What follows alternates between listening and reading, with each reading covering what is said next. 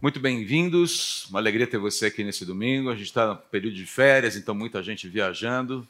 Por isso, o convite para você, se você quiser ficar, ir mais para frente, fique à vontade. Se quiser ficar aí no fundo também não tem problema. Tem a turma do fundão, né? Até na igreja tem a turma do fundão.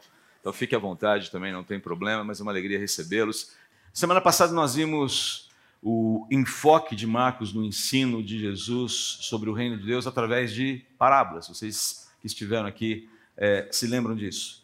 E ao final de, daquele dia tão, tão intenso, de tantos ensinos, a gente poderia esperar uma pausa, não é verdade? Bom, já foi que dia cheio, né? Vamos dar uma, sair para dar uma pousadinha no Mar da Galileia, a gente assa um peixinho, faz uma reflexão de tudo que aconteceu, vamos fazer meio que um, um resumo do que aconteceu, do, do que foi até aqui, de como a gente está lidando, enfim.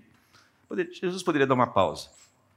Mas não foi o que ocorreu. Apesar da intensidade daquele dia, apesar de toda, toda a dinâmica, de toda a exigência daquele dia, ao anoitecer, uma nova sucessão de eventos extraordinários entrará em cena. Acompanhe a leitura do texto. Ao anoitecer, Jesus disse a seus, capítulo 4, versículo 35, ok? Ao anoitecer, Jesus disse a seus discípulos: Vamos atravessar para o outro lado, ou seja, vamos sair do lado leste do Mar da Galileia e vamos para o lado oeste ok?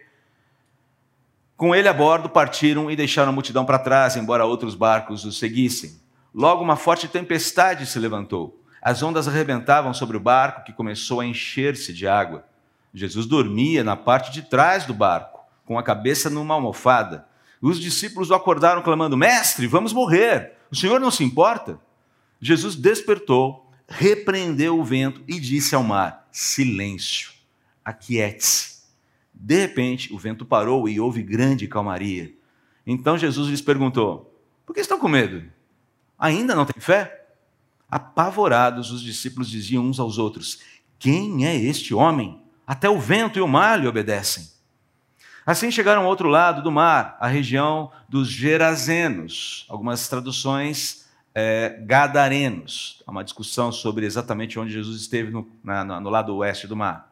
Quando Jesus desembarcou, imediatamente um homem possuído por um espírito impuro saiu do cemitério e veio ao seu encontro. Esse homem morava entre as cavernas usadas como túmulos e ninguém conseguia detê-lo, nem mesmo em concorrentes.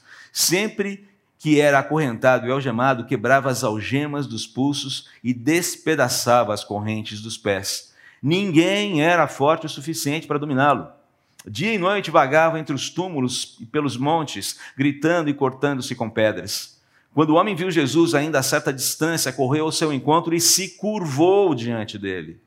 Então, então soltou um forte grito: Por que vem me importunar, Jesus, filho do Altíssimo? Em nome de Deus, suplico que não me torture. Pois Jesus já havia falado ao espírito: Saia deste homem, espírito impuro. Jesus lhe perguntou: Qual é o seu nome? Ele respondeu: Meu nome é Legião, porque há muitos de nós dentro deste homem. E os espíritos impuros suplicaram repetidamente que ele não os enviasse a algum lugar distante. Havia uma grande manada de porcos pastando no monte ali perto. Mande-nos para aqueles porcos, imploraram os espíritos. Deixe que entremos neles. Jesus lhes deu permissão os espíritos impuros saíram do homem, entraram nos porcos e toda a manada, cerca de dois mil porcos, se atirou pela encosta íngreme do monte para dentro do mar e se afogou. Os que cuidavam dos porcos fugiram para uma cidade próxima e para seus arredores, espalhando a notícia. O povo correu para ver o que havia ocorrido. Chegaram até onde Jesus estava e viram o homem que tinha sido possuído pela legião de demônios. Estava sentado ali, vestido e em perfeito juízo, e todos tiveram medo. Então os que presenciaram os acontecimentos contaram aos outros o que havia ocorrido com o homem possuído por demônios e com os porcos. A multidão começou a suplicar Jesus que Jesus fosse embora da região. Quando Jesus entrava no barco, o homem que tinha sido possuído por demônios implorou para ir com ele. Jesus, porém, não permitiu e disse: Volte para sua casa e para sua família e conte-lhes tudo o que o Senhor fez por você e como ele foi misericordioso. Então o homem partiu e começou a anunciar pela região das dez cidades, chamada como de, conhecida como Decápolis, quando Jesus, o quanto Jesus havia feito por ele e todos se admiravam do que ele dizia. Jesus entrou novamente no barco e voltou para o outro lado, voltou para a costa leste, é, para a costa oeste, perdão, do mar, onde uma grande multidão se juntou a, de, ao seu redor na praia. Então chegou um dos líderes da sinagoga local, chamado Jairo. Quando viu Jesus, prostrou-se a seus pés e suplicou repetidas vezes: Minha filhinha está morrendo. Por favor, venha e ponha as mãos sobre ela, cure-a para que ela viva. Jesus foi com ele e todo o povo seguiu, apertando-os ao seu redor. No meio da multidão estava uma mulher que havia 12 anos sofria de hemorragia. Tinha passado por muitas dificuldades nas mãos de vários médicos ao longo dos anos, gastou tudo que possuía sem melhorar. Tendo ouvido falar de Jesus, aproximou-se por trás, no meio da multidão, e tocou em seu manto. Pois pensava: se eu apenas tocar em seu manto, serei curada. No mesmo instante, a hemorragia parou e ela sentiu em seu corpo que tinha sido curada da enfermidade. Jesus imediatamente percebeu que dele havia saído o poder. Por isso virou-se para a multidão e perguntou: Quem tocou em meu manto? Seus discípulos disseram: Veja a multidão que o aperta de todos os lados. Como o senhor ainda pergunta quem tocou em mim? Jesus, porém, continuou a olhar ao redor para ver quem havia feito aquilo. Então a mulher, assustada e tremendo pelo que lhe tinha acontecido, veio e, ajoelhando-se diante dele, contou o que havia feito. Jesus lhe disse: Filha, sua fé a curou. Vá em paz, seu sofrimento acabou. Enquanto Jesus ainda falava com a mulher, chegaram mensageiros da casa de Jairo, líder da sinagoga, e lhe disseram: Sua filha morreu. Para que continuar incomodando o mestre? Jesus, porém, ouviu essas palavras e disse a Jairo: Não tenha medo, não tenha medo, apenas creia. Então Jesus deteve a multidão e não deixou que ninguém a, o acompanhasse, exceto Pedro, Tiago e João, irmão de Tiago. Quando chegaram à casa do líder da sinagoga, Jesus viu uma grande multidão com muito choro e lamentação. Então entrou e perguntou: Por que todo esse tumulto e choro? A criança não morreu, está apenas dormindo. A multidão riu de Jesus. Ele, porém, fez todos saírem e levou o pai e a mãe da menina e os três discípulos para o quarto onde ela estava deitada. Segurando-a pela mão, disse-lhe: Talita cumi, que quer dizer menina ou querida. Querida, querida, levante-se. A menina, que tinha 12 anos, levantou-se de imediato e começou a andar. Todos ficaram muito admirados. Jesus deu ordens claras para que não contassem a, contassem a ninguém o que havia acontecido. E depois mandou que dessem alguma coisa para a menina comer. Texto longo, nós não temos condições de explorar todos os detalhes dele, mas é, é uma. Basicamente, são vários eventos dentro de um único arco da história é, escrita, narrada por Marcos. É por isso que ela está condensada aqui nesse momento e até para que a gente possa conseguir seguir nessa série sem esticá-la além daquilo que é o, adequado para esse momento. Eleanor Arroway e Palmer Joss. Alguém se lembra desses nomes? É coisa de nerd, não se preocupe. São dois personagens, são os personagens principais de um filme chamado Contato, feito pelo, dirigido pelo Robert Zemeckis em 1997. Esse casal bonitinho aqui. Eleanor Arroway e Palmer Já lembraram? Ah, já vi. É só colocar foto de gente bonita que você lembra imediatamente quem eles são, né? ou quem eles representam. Muito bem. Eles representam aqui no filme o embate entre ciência e religião, razão e fé, que começou, diga-se de passagem, na realidade, a ser ressemeado lá na Renascença, lá no final do século XV, germinou forte durante o Iluminismo e vem frutificando desde então, especialmente no Ocidente, passando pela modernidade até chegar à nossa época, que é denominada pós-modernidade, hipermodernidade, ou como gosta o Zygmunt Bauman, modernidade líquida. Basicamente, a ideia aqui é você classificar, categorizar nossa época como uma, uma época marcada pelo relativismo, todos os tipos de relativismo, pelo pluralismo, pelo individualismo, pela fragilização das relações. É o caso da, da, da defesa do, do Bauman. Ele fala que as relações estão fluídas, elas estão sem sustentação, estão fragilizadas. Relacionamentos econômicos, sociais, familiares, todos eles muito fragilizados. É, todos eles têm uma certa razão. Exageram em alguns pontos, erram, capotam em outros, mas, no geral, a, a, a leitura é essa mesmo. Mas qual é a natureza desse embate ciência, religião, razão e fé? E calma, isso tem a ver com o texto de hoje, não se preocupe, tá? Ah, enquanto o homem vai ocupando gradativamente o centro da criação, aquilo que a gente chama de antropocentrismo, isso é a natureza desse embate, tá bom? Esse movimento que aconteceu, que foi semeado, ressemeado desde a Renascença até agora. Tá? A gente está colhendo os efeitos desse, desse, desse movimento. Então, enquanto o homem é, vai ocupando gradativamente, ou foi ocupando gradativamente o centro da criação, Deus foi gradativamente sendo escanteado no cenário da criação. Até que a gente chega no momento em que é proposto uma filosofia chamada materialismo ateísta, onde a proposta é: vamos eliminar Deus do cenário da realidade porque ele se tornou uma hipótese inútil e custosa. Isso já vem desde o final do século, meados do século XVIII, na verdade, XIX, perdão. Então, o que acontece aqui é que a razão humana, ela se torna autônoma, ela se torna senhora de todas as coisas. E aquilo que a razão humana não consegue entender, não consegue decifrar, não consegue decodificar, não consegue explicar, não consegue testar, não consegue aferir, não consegue reproduzir, passa a ser o quê? Não crível. Passa a ser não digno de crença, não digno de atenção. A isso nós damos o nome de tradição do ceticismo. Ceticismo. Então existe uma tradição do ceticismo que foi sendo criada e foi contaminando o Ocidente, especialmente o Ocidente, o pensamento ocidental. E acreditem, a gente é muito mais influenciado por essa tradição do ceticismo do que você pode imaginar. Há um diálogo no filme que explora bem esse embate. Tem que chegar num diálogo aqui, a foto não está aí por acaso. Ok? A, a Ellie, a Eleanor, ela menciona um livro escrito pelo Palmer sobre espiritualidade e conclui, lendo o livro dele, uma provocação, os dois formam um par romântico, mas um espetando o outro o tempo todo, basicamente é isso.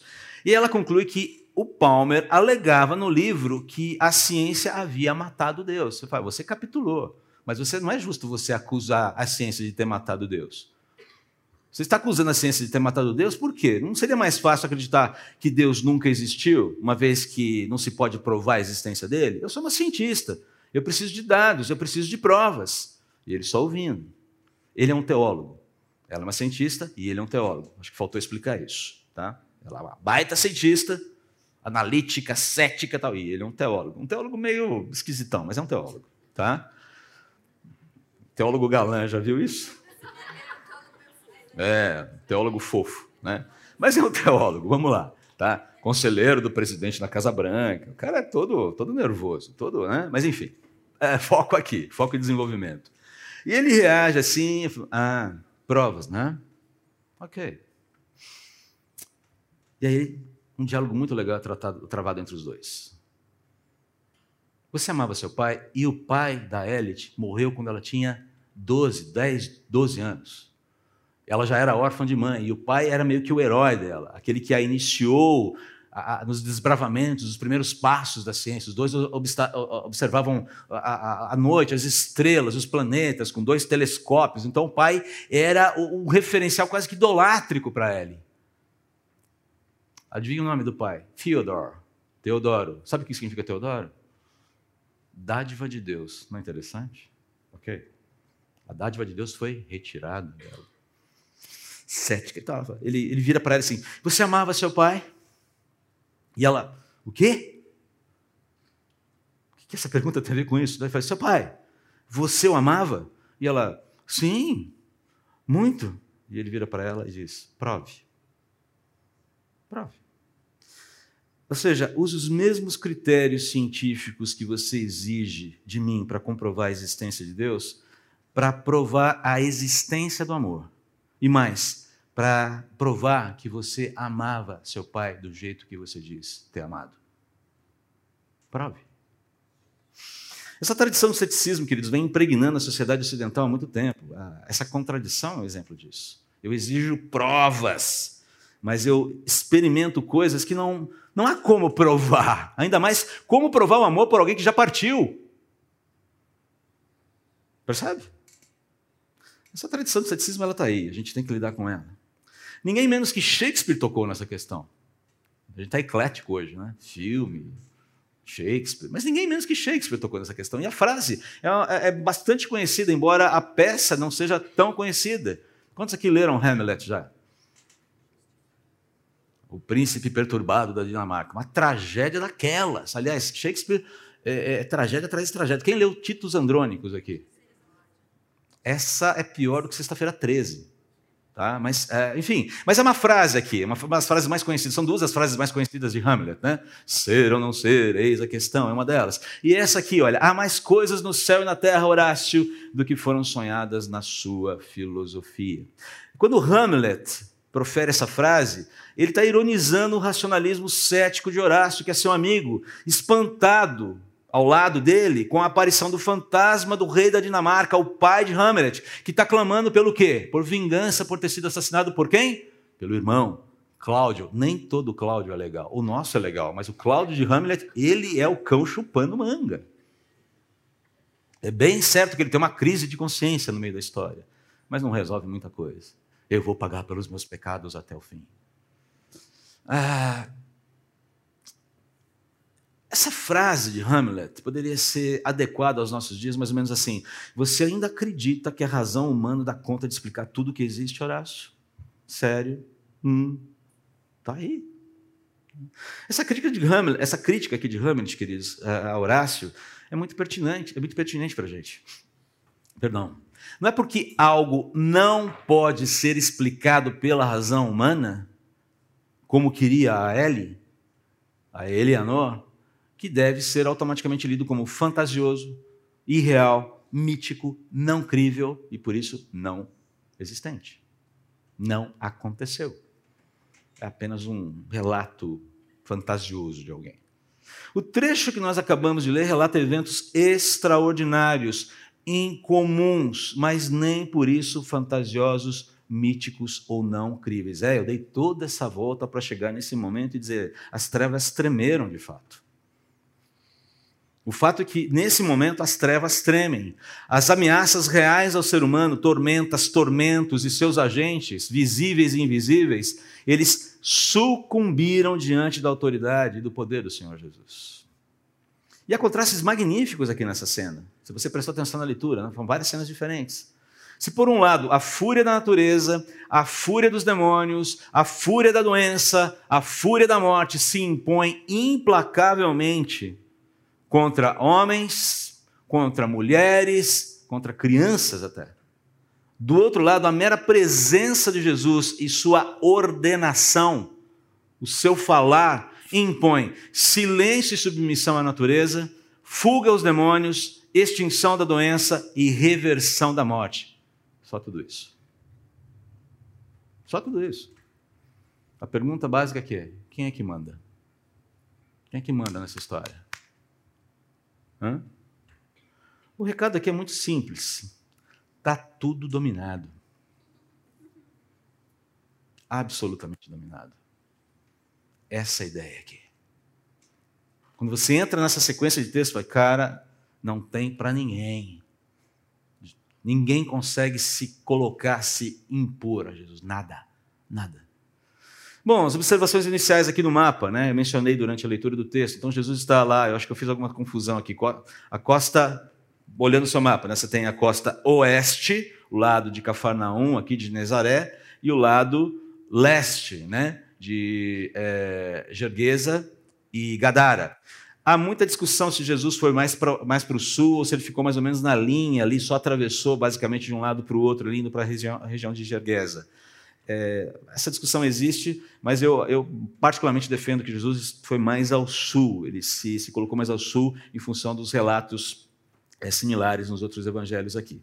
Mas o fato é que ele estava lá no norte do Mar da Galileia e ele está indo para a região de Decápolis, vamos supor. É uma travessia noturna, entre 5 a 10 quilômetros no mar, e nada sério, nada complicado, nada do outro mundo para pescadores experientes, na é verdade?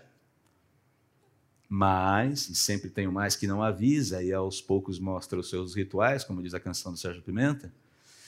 Ah, apesar disso, algumas coisas vão acontecer. E nesse acontecimento, a gente vai ver que Jesus vai demonstrar uma clara autoridade e poder sobre as tormentas. Ali, no caso, tormentas reais, hum, é, naturais, mas as tormentas da vida. Então, apesar desses homens serem pescadores experientes, é, estarem no barco e estarem no barco com Jesus, com a, a, experiência do homem do mar, do pescador que conhece o mar, o comportamento do mar, o comportamento do, do, dos ventos e tudo mais, majoritariamente eram pescadores que estavam com Jesus no barco. Esses homens, apesar de toda a familiaridade que tinham, em algum momento da jornada, ao enfrentar essa tormenta, eles entram em pânico. Eles panicam. Perceba, quem está ali é gente que tem experiência com aquele ambiente, sabe como lidar com o mar, sabe como lidar com o vento, sabe como ajustar o barco, como está. Agora é hora de içar a vela, abaixa a vela, rema, coloca, põe na direção da onda, tira da direção da onda, faz contrapeso. Sabem. Sabem como lidar. Ontem nós estávamos falando com o Udo, cadê o Udo? Está lá atrás. E chegou de manhã, a gente teve uma, uma, um café da manhã do, do, do, do Ministério de Proclamação, e o Udo chegou para ver, hoje tá legal para velejar. Porque ele é velejador, conhece o mar. Só que hoje não dá para velejar, só que hoje só iniciados podem velejar, não foi isso, Udo? Hoje não é um bom dia para alguém começar a aprender windsurf, porque vai tomar capote atrás de capote, porque o vento não vai ajudar. Conhece o vento? Tem experiência nisso. A turma que está aqui, com todo respeito, era de Udo para cima. Não tinha por que temer se não houvesse de fato razão para temer. E a constatação é que nós vamos morrer. Então, esse negócio está acontecendo de verdade. Eles estão aterrorizados. Eu lembro da situação muito interessante, a primeira vez que Elaine e eu fizemos um voo internacional. Pedi licença para ela para contar essa experiência aqui. Tá? Primeira, 90 e alguma coisa. Sentamos no avião, tá? ok, taxiando tal. E eu percebi que ela estava um pouquinho nervosa. Avião não, normalmente não deixa a gente muito, muito tranquilo, não é verdade? Né? E ela foi bem, você está bem? Bem, você está bem é ótimo, né? Amor, você está bem? Eu falei, ah, bem, eu, preocupada, decolagem, essas coisas, tá? você sabe como é que é e tal. Mas assim, ela estava bem assim, controlada. Não estava descontrolada, mas estava preocupada. E aí eu falei assim, é fácil fique de olho nas comissárias de bordo. Enquanto elas estiverem tranquilas, tá tudo bem. Se elas começarem a se desesperar, a gente ajoelha e ora. E ela passou, e ela levou aquilo, ela falou, e funcionou. Ela ficava olhando, tranquilo. Passamos por alguns momentos turbulentos no voo, e as, e as comissárias lá, elas estão bem, então está tudo bem. É basicamente, gente experiente, que sabe. Então, basicamente, aqui você tem realmente um cenário de risco de, de morte. Há um risco de morte aqui. E o diagnóstico que esses homens fazem é muito simples. Quando eles falam, olha, a gente vai morrer, simplesmente, para chegar nesse ponto, com toda a experiência que essa turma tinha com o mar, simplesmente o que está acontecendo é o seguinte: olha, as minhas competências com o mar, somadas às competências dos meus companheiros com o mar, são insuficientes para lidar com essa situação, são insuficientes para resolver o problema. Eu não dou conta, eu vou sucumbir. Eu vou morrer.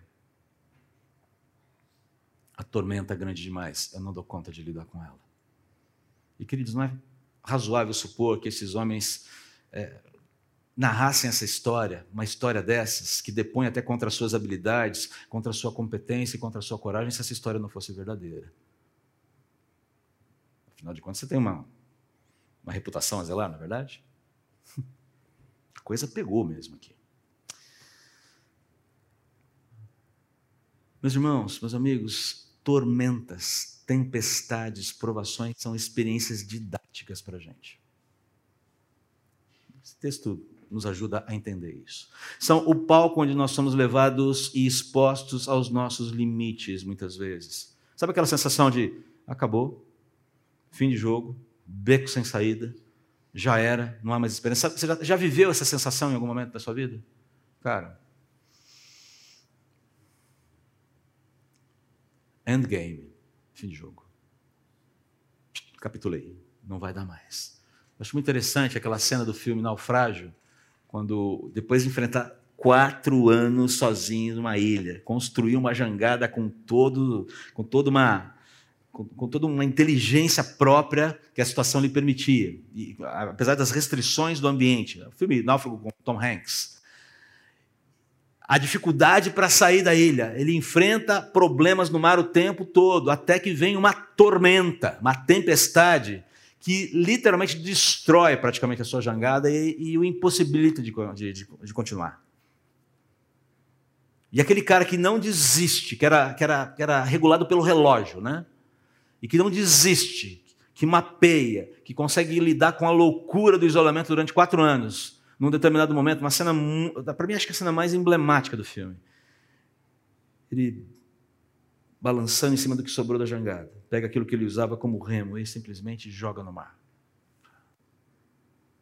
Eu desisto. Deita. E o resto é a história que você vai assistir em algum momento. A história termina de uma maneira muito interessante. Mas são esses momentos em que a gente falou: já era, não tem mais como continuar, acaba aqui. A história, para mim, se encerra aqui. A gente vive isso muitas vezes. As tempestades são didáticas porque nos colocam com quem nós somos de fato. Os meus limites estão claros para mim aqui agora. Queridos, os cenários de provação invariavelmente nos despem das nossas pretensões, das nossas falsas seguranças, do nosso orgulho, da nossa autossuficiência. E vão abrindo espaço para que nós vejamos como realmente somos, entendendo nossa impotência com mais clareza diante de determinadas situações. E isso é de fato assustador. Assusta. Você se vê limitado, você se vê no limite de uma situação. Eu não sei como avançar, e eu não tenho como recuar, e a sensação é que eu não tenho condições de ir para os lados, eu estou encapsulado aqui. Freeze! Travado. Mas é exatamente aqui o momento também, essas situações, ao mesmo tempo que nos, nos colocam é, é, é, de maneira muito dramática com a nossa, a nossa impotência, abrem espaço para que nós enxerguemos, nos enxerguemos necessitados de, vou abrir aspas aqui, de um poder cuidador que nos transcende, de algo mais poderoso que eu, de algo que me tire dessa situação desse lamaçal e me jogue para aquela rocha mais alta do que eu, como diz o Salmo. Abrem os nossos olhos sobre os limites do nosso poder, enquanto servem de palco para testemunhar do poder sem limites de Deus. Essa é uma das funções das tormentas da vida. Eu lembro de década de 90. Acho que na primeira ou segunda crise financeira forte que nós tivemos. E foi uma daquelas. Sabe aquela semana que você quer apagar da sua vida, da sua existência? falei, cara, dá para pular para a próxima semana ou, ou, ou para o final da crise? Dá para fazer isso? A gente quer muitas vezes isso. E eu lembro que aquela semana foi difícil. Sabe aqueles. Um probleminha, outro probleminha, um probleminha, mais um probleminha. Foi uma sucessão de probleminhas que viraram um problemão. Até que veio aquela gota que faz transbordar o copo. Eu não lembro exatamente se estava levando a Helene para o trabalho, a gente tinha um cadete preto. Lembra do cadete? Né? Todo embocadão e tal. E a gente precisava do carro, estava até pensando em vender o carro já para pagar dívida, essas coisas e tal. E de repente, eis que de uma forma que eu não consigo entender, um buraco desse tamanho se faz no escapamento do carro. E São Paulo inteiro ouviu aquele cadete naquele dia. Lembro que eu tive que voltar para casa porque eu não conseguia dirigir. O barulho era ensurdecedor. Né? Eu corria o risco de levar multa, inclusive. E eu lembro que eu saí do carro, fechei, voltei para casa, não tínhamos garagem em casa, guardávamos o carro em outro lugar e o coração destroçado. Destroçado.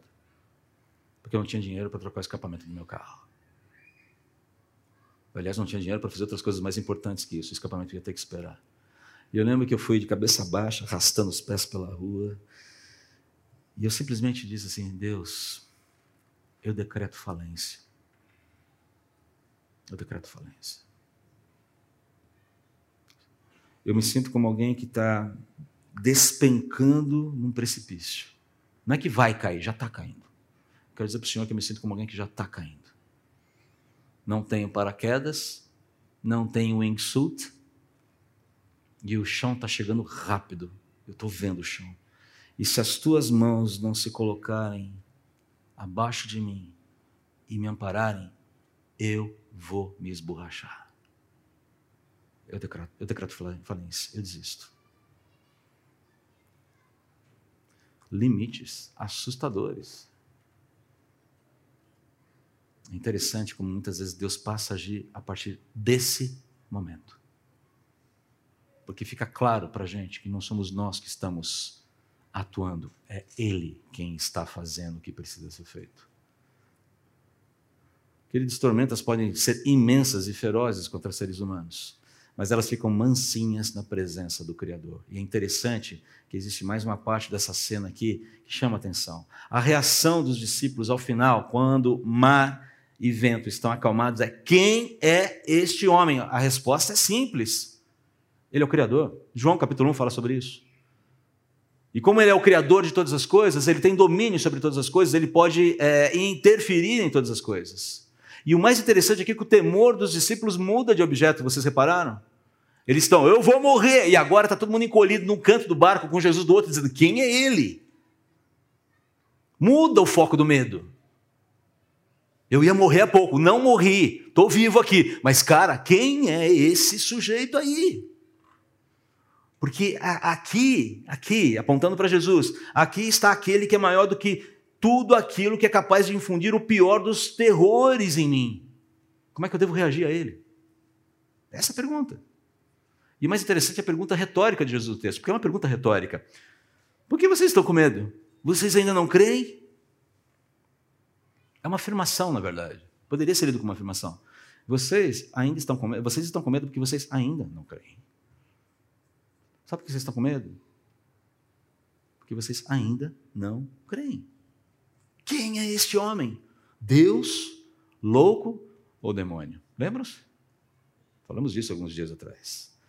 Curiosamente, os atormentados sabem bem a resposta, porque a gente vai para o próximo episódio aqui. E o que é interessante é que ah, toda essa autoridade e poder sobre os atormentadores dos homens, no caso os espíritos malignos, revela uma série de informações muito importantes sobre a autoridade e o poder de Jesus e o que isso pode trazer de abastecimento de esperança e de fortalecimento para a vida dos cristãos. O que é distintivo nesse exorcismo? Eu não vou poder entrar em detalhes nele, porque são muitas informações interessantes aqui. Primeiro, como ah, eu mencionei agora há pouco, a localização era um território não judeu.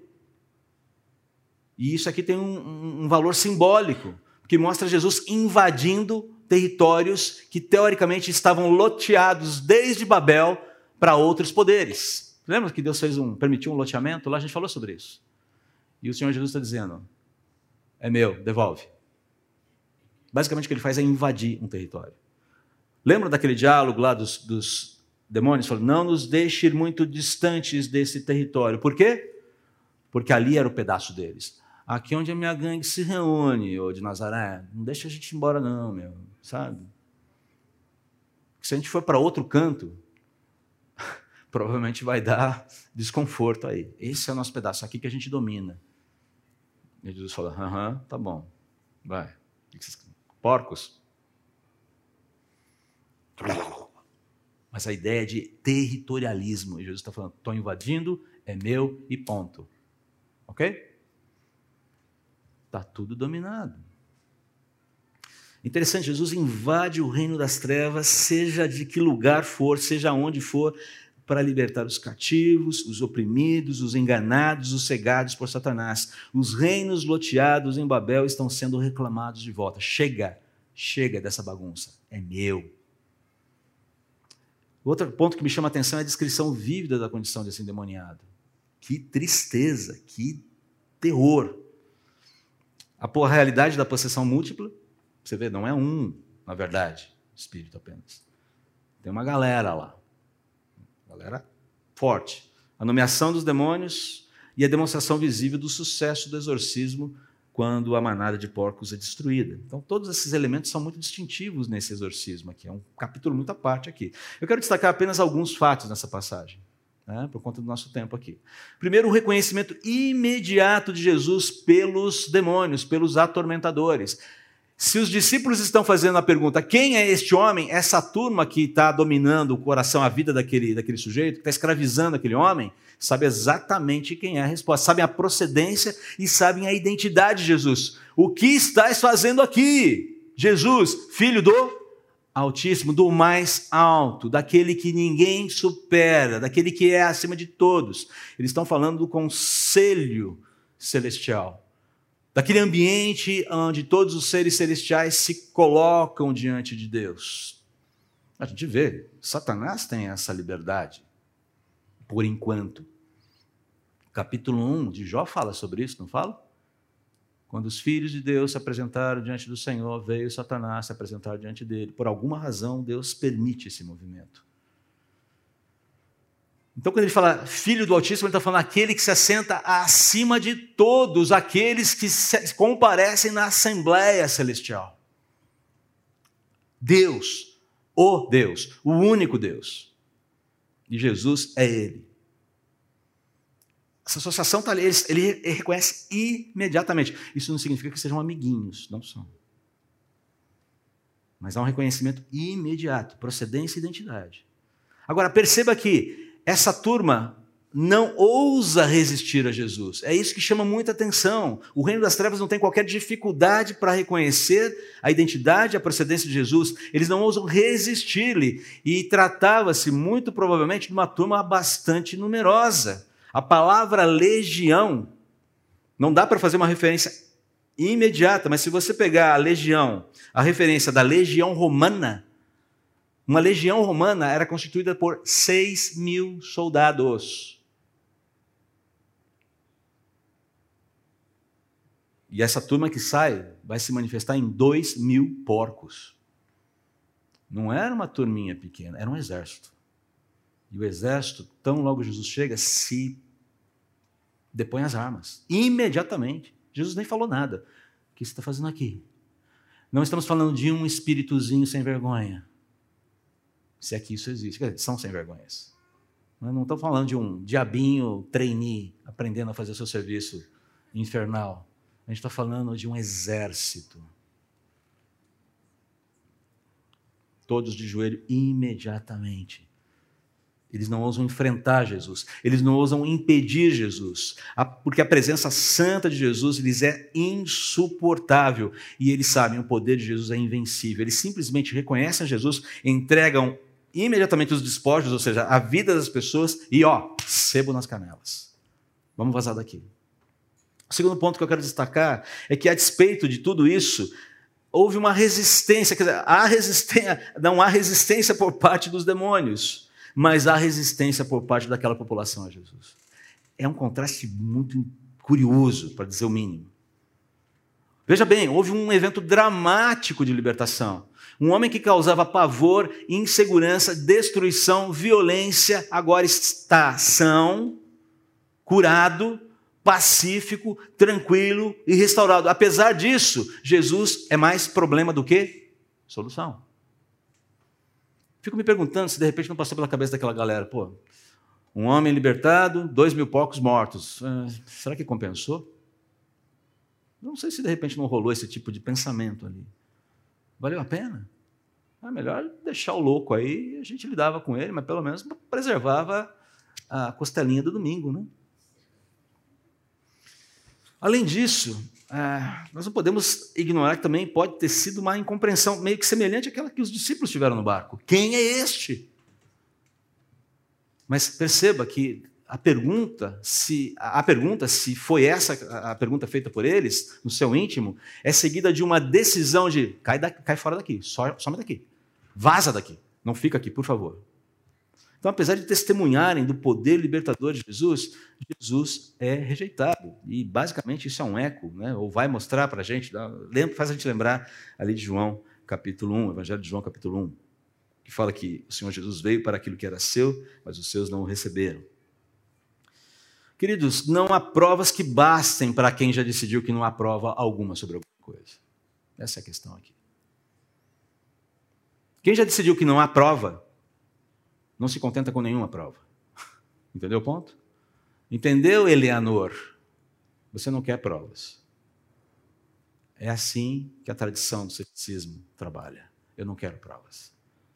Cai fora, porque a sua presença aqui é evidência de que alguma coisa que eu preciso considerar e eu não estou afim de lidar com isso. E um terceiro ponto que me chama a atenção nesse texto: todo o movimento, todo o esforço maravilhoso de Jesus para gerar uma única testemunha naquela região. Todo esse esforço gerou um, um salvo, um convertido para Jesus. Um, um. Olha o grão de mostarda aí, gente. Lembra do grão de mostarda da semana passada? Sementinha pequenininha.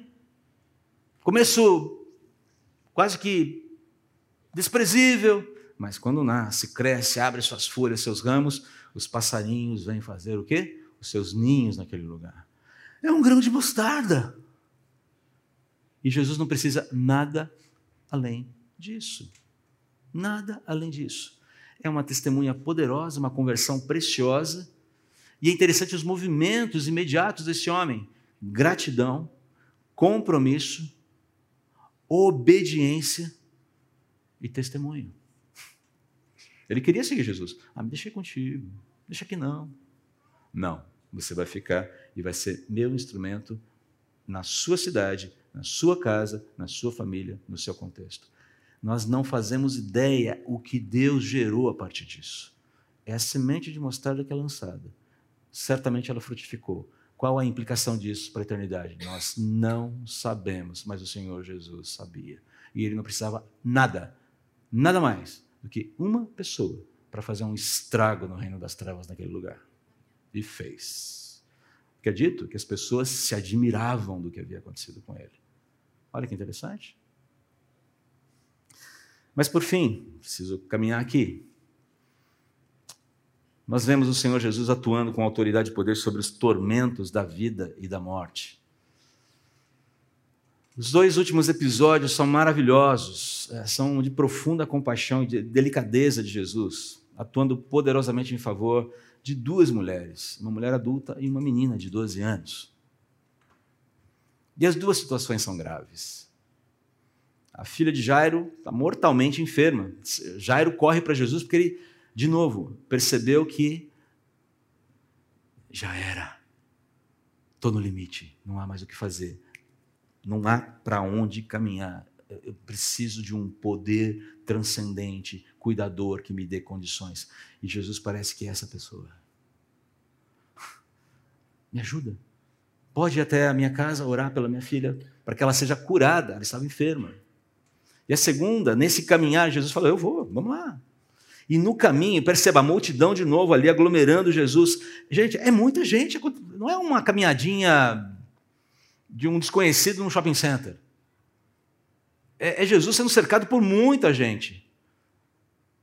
E você tem essa história tão delicada, em todos os aspectos, de uma mulher que já vinha sofrendo há muito tempo, com uma enfermidade tendo dilapidado seu patrimônio, tendo recorrido a homens, tendo recorrido a... e ninguém conseguiu dar soluções para o seu problema. Ela tinha um problema de fluxo menstrual que não parava. Imagine a, a, a, não só a condição física dessa mulher, mas dentro de uma cultura patriarcal, vincada, marcada por uma visão equivocada sobre a lei mosaica. Essa mulher era uma tratada como se fosse uma leprosa. Ela era tratada como se fosse uma leprosa. Porque ela estava, pela tradição religiosa, sempre impura. Ela provavelmente não poderia, ela não podia ter nenhuma espécie de prerrogativa. Eventualmente, poderia ter, ser proibida de uma série de movimentos para expressar sua adoração a Deus, o seu favor a Deus, porque pela lei, e pela, na verdade, pela tradição em torno da lei, ela precisava de uma purificação e ela não tinha condições de fazer isso. Homens não tinham condições de fazer isso. A situação dela não era só financeiramente ruim, era socialmente, é, e não era só religiosamente ruim, espiritualmente difícil. Ela passava por um drama em todas as facetas da vida. E é interessante como ela se aproxima de Jesus com muito temor. Por quê? Ela, como uma pessoa impura, jamais poderia ter tocado em outra pessoa. Jamais. Ó. E ela vai lá e toca. E ela perceba a fé, a confiança, a ousadia, a coragem dessa mulher, mas também a sua estou no meu limite. Não tem mais o que fazer para se arriscar dessa forma. É um risco muito sério que ela corre. O que Jesus faz? Opa, aconteceu uma coisa diferente aqui. Quem tocou no meu manto? No meu manto.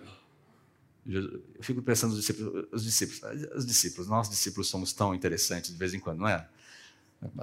Senhor, Senhor, como assim? Olha aqui, a gente está andando em bloco, parece sardinha em lata. É pior do que pegar lotação na Praça da Sé no final do dia, senhor. Existe lotação ainda? Bom, enfim, deixa para lá. Senhor, tá to... não, não, não, vocês não estão entendendo. Alguém tocou em mim de forma diferente tocou em mim com uma expectativa diferente. Tocou em mim esperando, confiando, crendo. E essa pessoa foi atendida.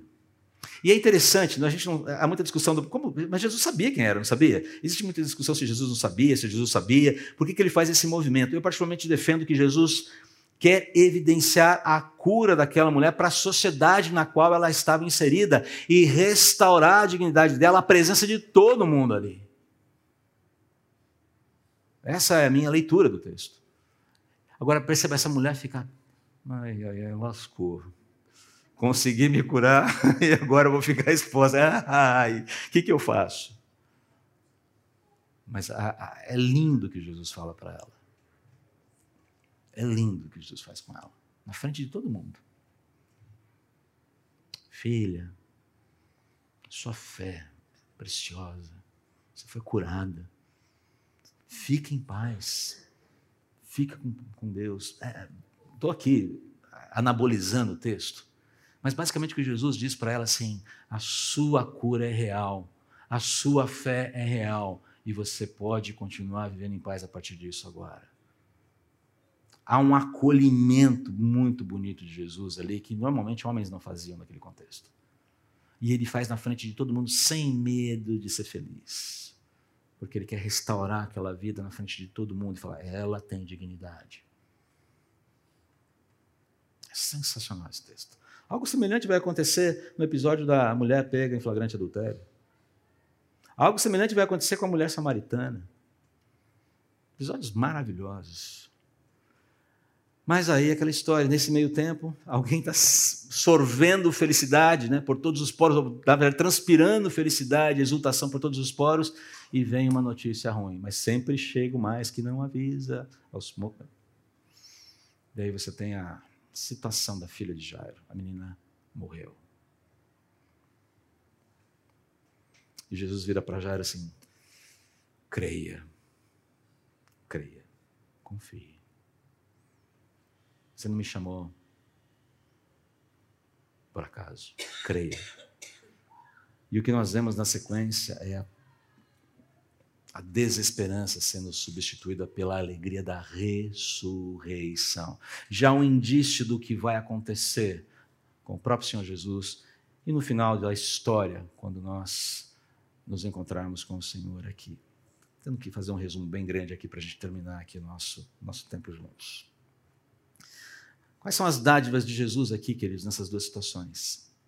A mulher com hemorragia, com fluxo hemorrágico, purificação da doença pela cura, seguida de encorajamento e restauração pela dignidade. O pacote do Senhor Jesus é completo. A filha de Jairo, purificação da morte pela ressurreição, seguida de regozijo para toda a vida. Essa menina eventualmente morreu novamente mas já foi uma sinalização do poder do Senhor Jesus, prometido para todos aqueles que nele creem, de uma vida eterna que não perece, que não pode ser destruída por nada nesse mundo. Aquilo que Paulo fala em Romanos 8: quem nos separará do amor de Deus? Muito bem, se você fosse resumir esses eventos em uma frase, que frase você utilizaria? Se você fosse resumir todos esses eventos numa, num ensino único, uma única ideia, qual seria? Difícil, né? Sei que é difícil. Então deixa eu propor uma para você que eu já usei várias vezes aqui. A de Abraham Kuyper.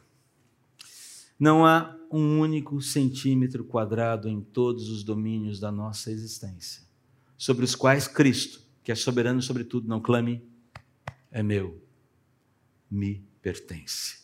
E isso inclui tormentas, isso inclui tormentos, isso inclui os atormentadores. Sim, há muito mais coisa entre o céu e a terra do que julga a nossa vã filosofia. Mas cada uma delas está na palma das mãos do extraordinário Deus encarnado, o Criador deste mundo, o Senhor Jesus.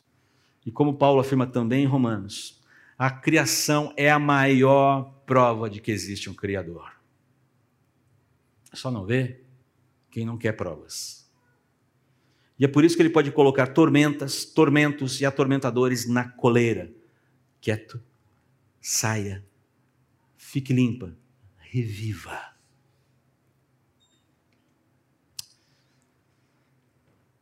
Há tormentas, tormentos e atormentadores amedrontando você hoje? Qual é a natureza deles? Qual é o tamanho? Qual é a dimensão do furor deles? E aqui uma pergunta provocativa. Eles são maiores que, a, que uma tempestade mortal? São maiores que uma legião de demônios? São maiores que uma doença incurável? São maiores que a morte? São? Não se preocupe. O Senhor Jesus dá conta deles. Por que temer? Por que você teme? Você ainda não crê? Creia, seja salvo e pavimente um caminho de paz em meio a tormentas, tormentos e atormentadores, porque tudo, absolutamente tudo, está dominado. Nós não oramos hoje na hora da, dos destaques, naquele momento em que a gente faz aqui a apresentação dos visitantes. Providência de Deus. Eu quero clamar você a orar por isso agora. Quais são as, os tormentos, tormentas e atormentadores que estão agredindo a sua vida? Jesus é maior que todos eles somados, é muito maior. Não está na palma da sua mão, está na palma da mão dele. Quero convidar você que está vivendo esse drama a se colocar em pé e a conversar com Jesus e a falar para ele: Eu decreto falência e coloco na, e reconheço, não coloco, reconheço que está tudo nas tuas mãos. Me ajuda a descansar em ti e a ficar em paz. Porque contigo no barco tudo vai muito bem, até o temporal passar. Quero convidar você que está vivendo esse momento a ficar em pé para a gente orar juntos agora.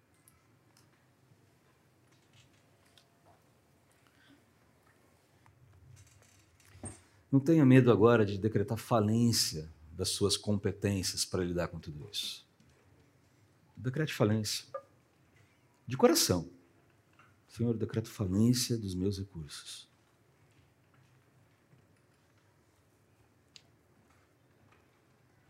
E por fim, peça por socorro.